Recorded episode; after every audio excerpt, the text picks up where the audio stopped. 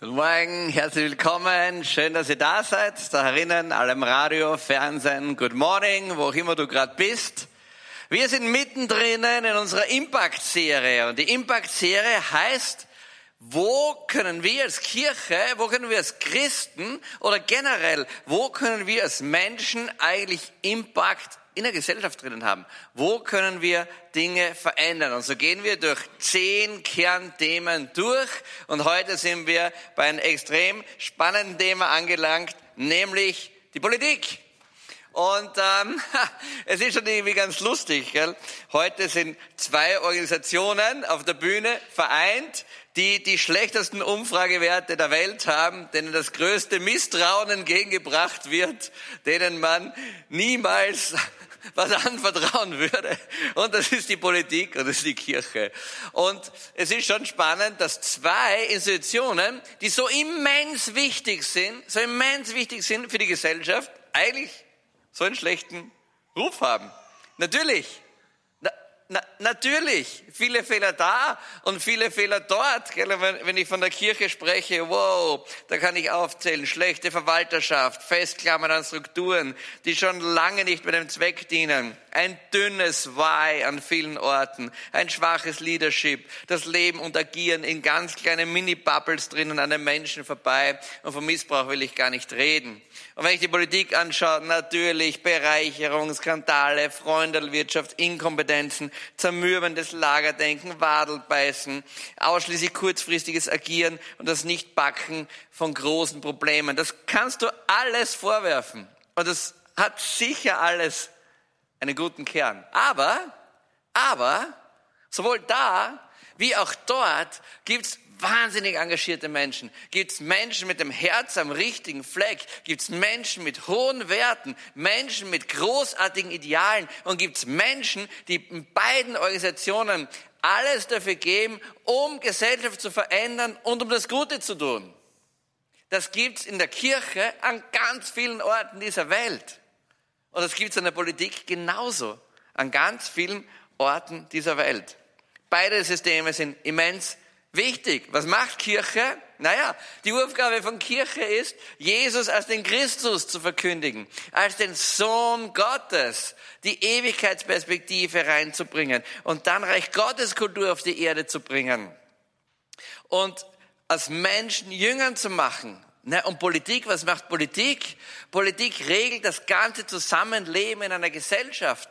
Wenn wir in einer Demokratie sind, dann geht es darum, dass unterschiedliche konkurrierende Ideen und Modelle durchgesetzt werden in einem demokratischen Prozess drinnen. Beides hat direkt mit deinem und mit meinem Leben zu tun. Wenn du in den Katechismus reinschauen willst, da findest du ein ganzes Kapitel nur drum, wo es darum geht, wie Kirche und wie Christen sich in der Politik engagieren sollen.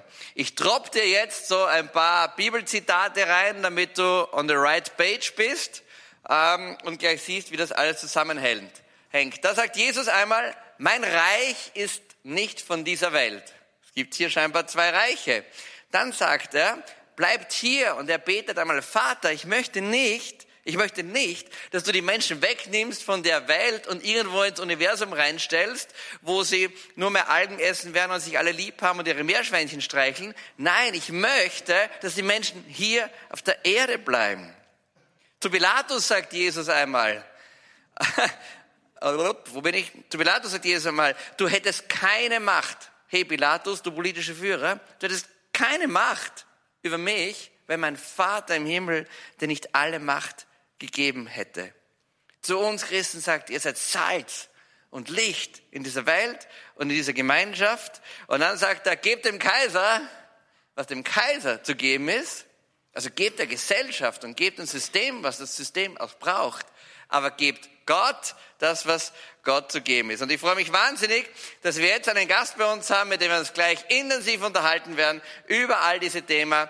Und es ist Magister Karl Zallinger, er ist Landesabgeordneter in Salzburg. Bitte kommen Sie rauf zu uns auf die Bühne.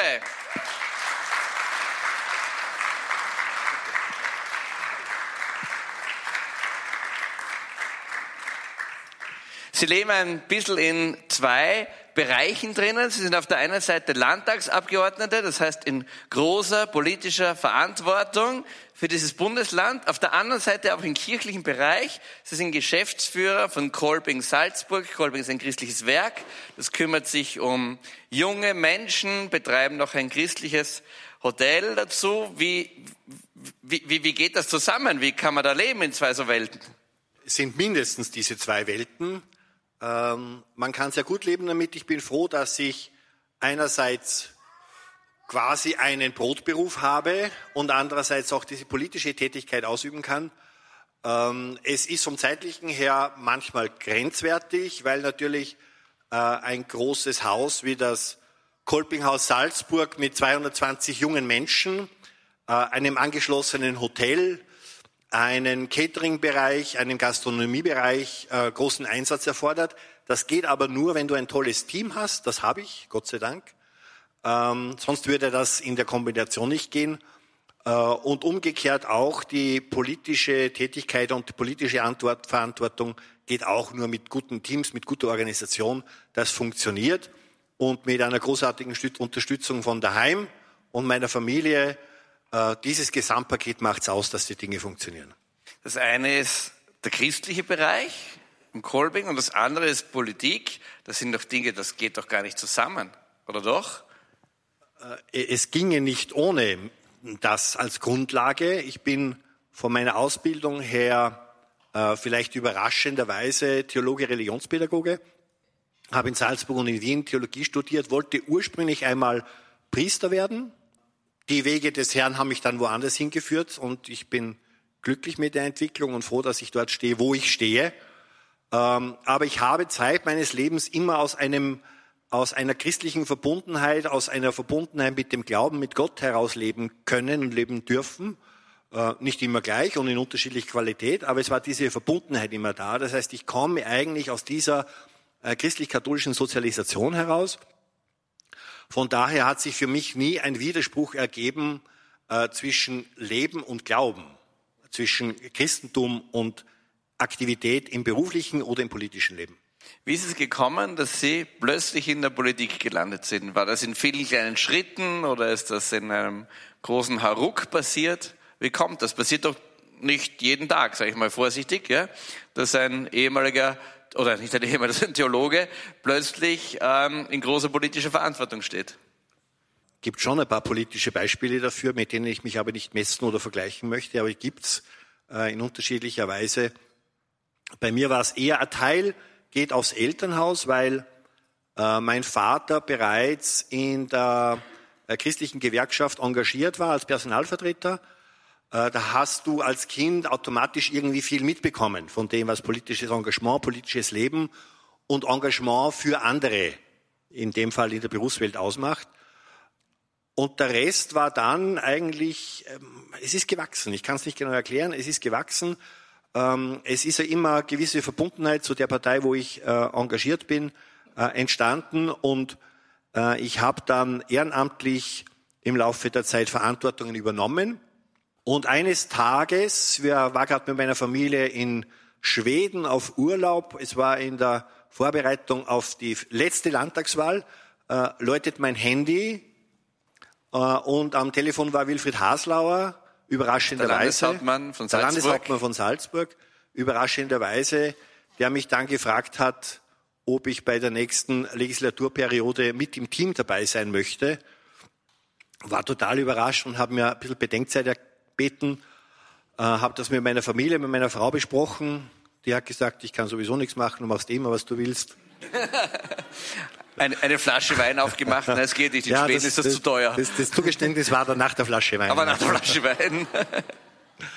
ähm, und ich habe dann lang hin und her überlegt, aber du hast manchmal im Leben nur einmal die Chance, etwas zu tun oder nicht zu tun. Und entweder ich, entweder ich hätte es getan oder ich hätte es nicht getan, logischerweise. Aber ich bin dazu als Mensch äh, zu neugierig äh, und mich hat brennend interessiert, wie diese Welt der Politik ausschaut. Und diese Nähe zu dem System, zu den Abläufen zu bekommen, hast du nur über diese Möglichkeit, die habe ich wahrgenommen. Jetzt haben wir sehr viele junge Menschen bei uns in der Kirche auch und, und viele denken sich, ja, Politik, Politik, Politik, kannst, kannst eh nichts machen, das bringt eh nichts. Jetzt sind Sie mehrere Jahre schon an vorderster Front. Bringt das was oder ist eh wurscht? Unterschiedlich.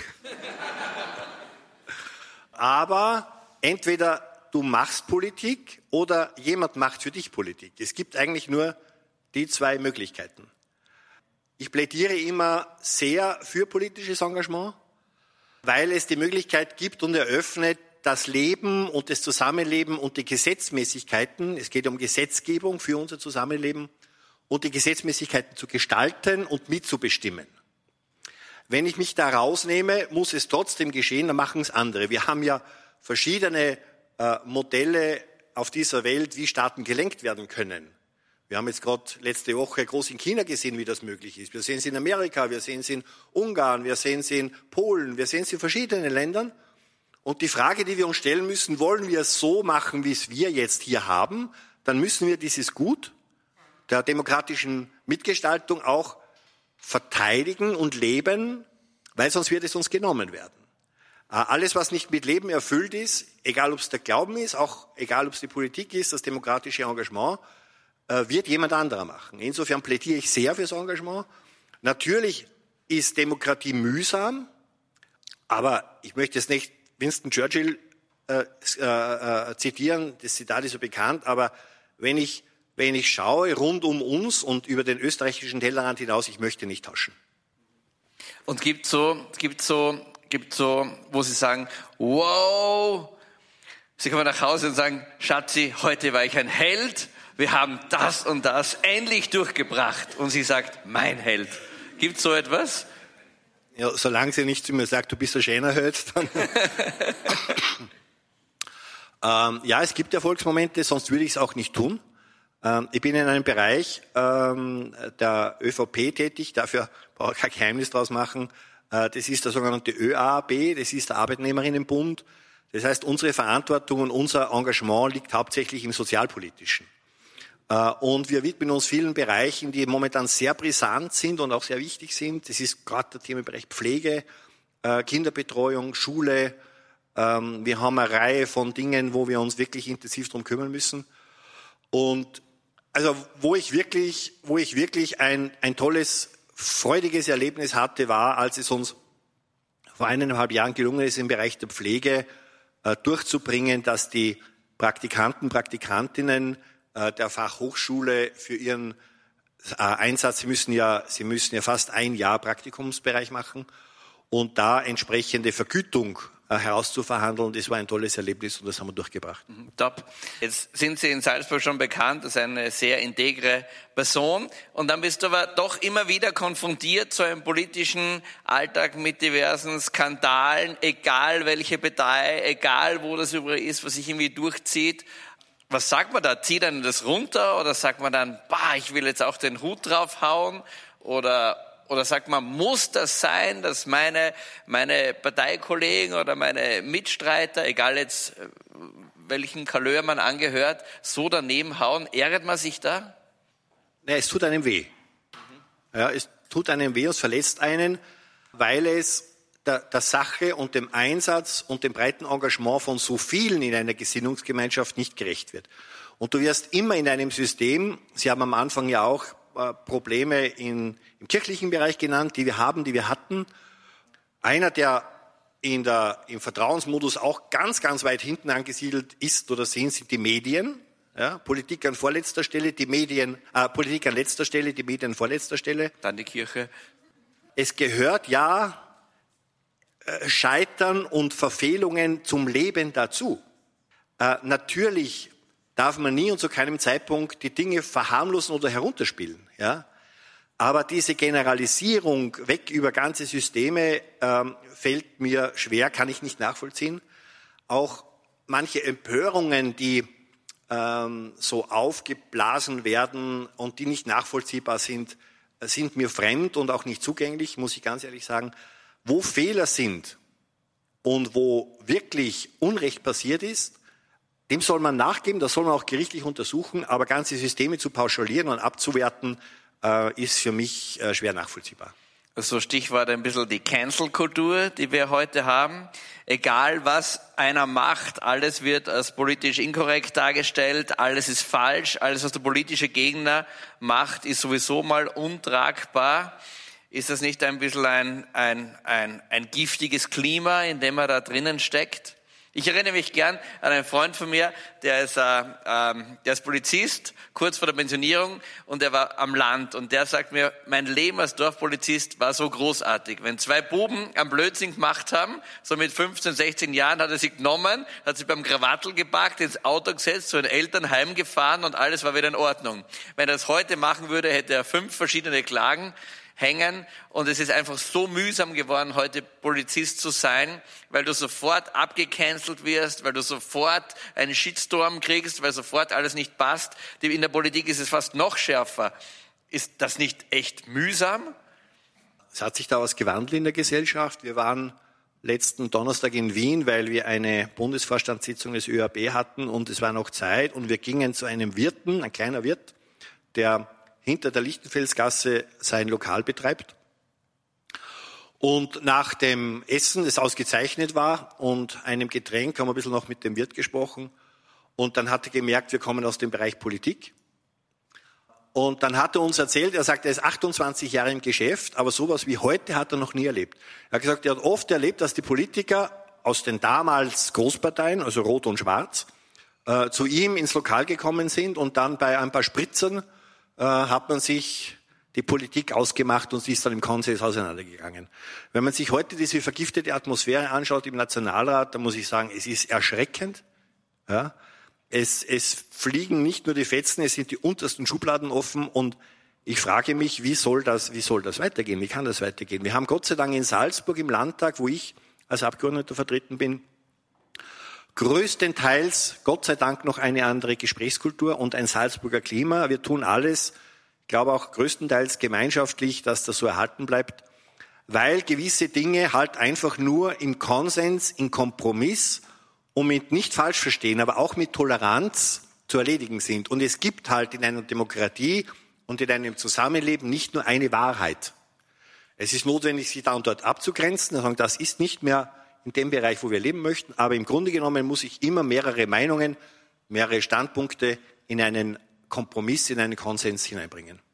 Auch ein großes Problem in vielen Gesellschaftsschichten, die nicht damit umgehen können, dass es eine Konsensfindung braucht und die enttäuscht sind, wenn nicht ihre eigene Ansicht irgendwo durchgebracht werden kann. Was sind, was sind aus Ihrer Sicht so die großen anstehenden Themen, denen wir uns als Gesellschaft stellen müssen, so die nächsten 15 Jahre? Die Politik denkt vielerorts eher kurzfristig, so bis zur nächsten Wahl irgendwo hin und dann schauen wir mal weiter. Äh, aber wenn wir uns ein bisschen dehnen, was sind so die großen politischen Dinge, die wir unbedingt backen müssen und die wir jetzt auf Schiene kriegen müssen? Ja, kann hier keine großen Weisheiten berichten, weil das allen bewusst ist, an welchen Umbruch, Umbrüchen wir momentan stehen. Äh, wir haben gewaltige Aufgaben vor uns. Äh, wir haben die Klimapolitik entsprechend zu steuern. Wir müssen schauen, dass wir aus diesem ähm, Energieverbrauchen und aus diesem immer mehr und mehr und mehr wollen rauskommen. Schwieriges Kapitel. Vor allem, da bin ich schon beim zweiten, weil es sich sozialpolitisch auswirken wird. Das heißt, wir werden auch hier große Umbrüche äh, gestalten und moderieren müssen, so äh, dass wir die Schwächsten in der Gesellschaft nicht fallen lassen. Das ist ein wichtiges Thema. Ähm, ich denke, es geht auch um das Vertrauen äh, in die Gestaltung dieses Staates und anderer Staaten. Ich denke, das ist eine Wertefrage. Ähm, ich merke einerseits, dass die Sehnsucht nach Wertorientierung in der Gesellschaft sehr groß ist und andererseits eine gewisse Doppelbödigkeit ist zwischen dem, was wir fordern und zwischen dem, was wir leben. Also diese, äh, dieses ehrliche Ansprechen von dem, äh, was wollen wir eigentlich und was tragen wir selber bei dazu, ist eine wesentliche Frage. Und auch immer wieder, mm, das diskutieren wir im kleineren Kreis und es ist kein Vorwurf an die Gesellschaft, aber diese Konsumhaltung, äh, dass der Staat und alle anderen alles für mich erledigen müssen und auch bezahlen müssen. Und ich brauche eigentlich nichts dazu beitragen, als wie zu sagen, macht bitte. Äh, das ist ein Phänomen, äh, das wir noch einmal auch ausführlicher diskutieren müssen. Ich glaube, dass, äh, dass ein Staat funktionieren kann, jeder in seiner Verantwortlichkeit auch einen Beitrag leisten muss. Und das ist mehr als Steuergeld.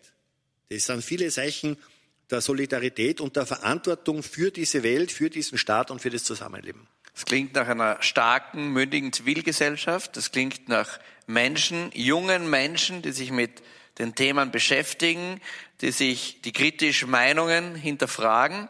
Wenn es junge Menschen gibt, die, die sagen, wow, ich, ich, ich möchte mich engagieren, ich, ich habe Werte und möchte mich auch politisch engagieren, was, was macht so ein junger Mensch? Sagt man dem, ja, ähm, gründe eine Bewegung oder schau mal, welche Partei zu dir passen kann oder was sagt man so einem? Oder weißt was, schreib einfach Lesebriefe. Was, was sagt man einem jungen Menschen? Alles ist möglich. Äh, wir haben gerade von der Jugend in den letzten Jahren starke Lebenszeichen erlebt im, im, im Klimaengagement in vielen anderen Bereichen. Das finde ich toll. Ich glaube, die Möglichkeiten sind da, selbst das zu gründen, äh, sich anzuschließen, in einer politischen Bewegung mitzuarbeiten. Ähm, es hat alles seine Vor- und Nachteile und junge Menschen wollen ja keine Ratschläge, sondern wollen Erfahrungen machen, das sollen sie tun. Äh, das Engagement in bereits bestehenden Strukturen hat ja auch immer Vor- und Nachteile.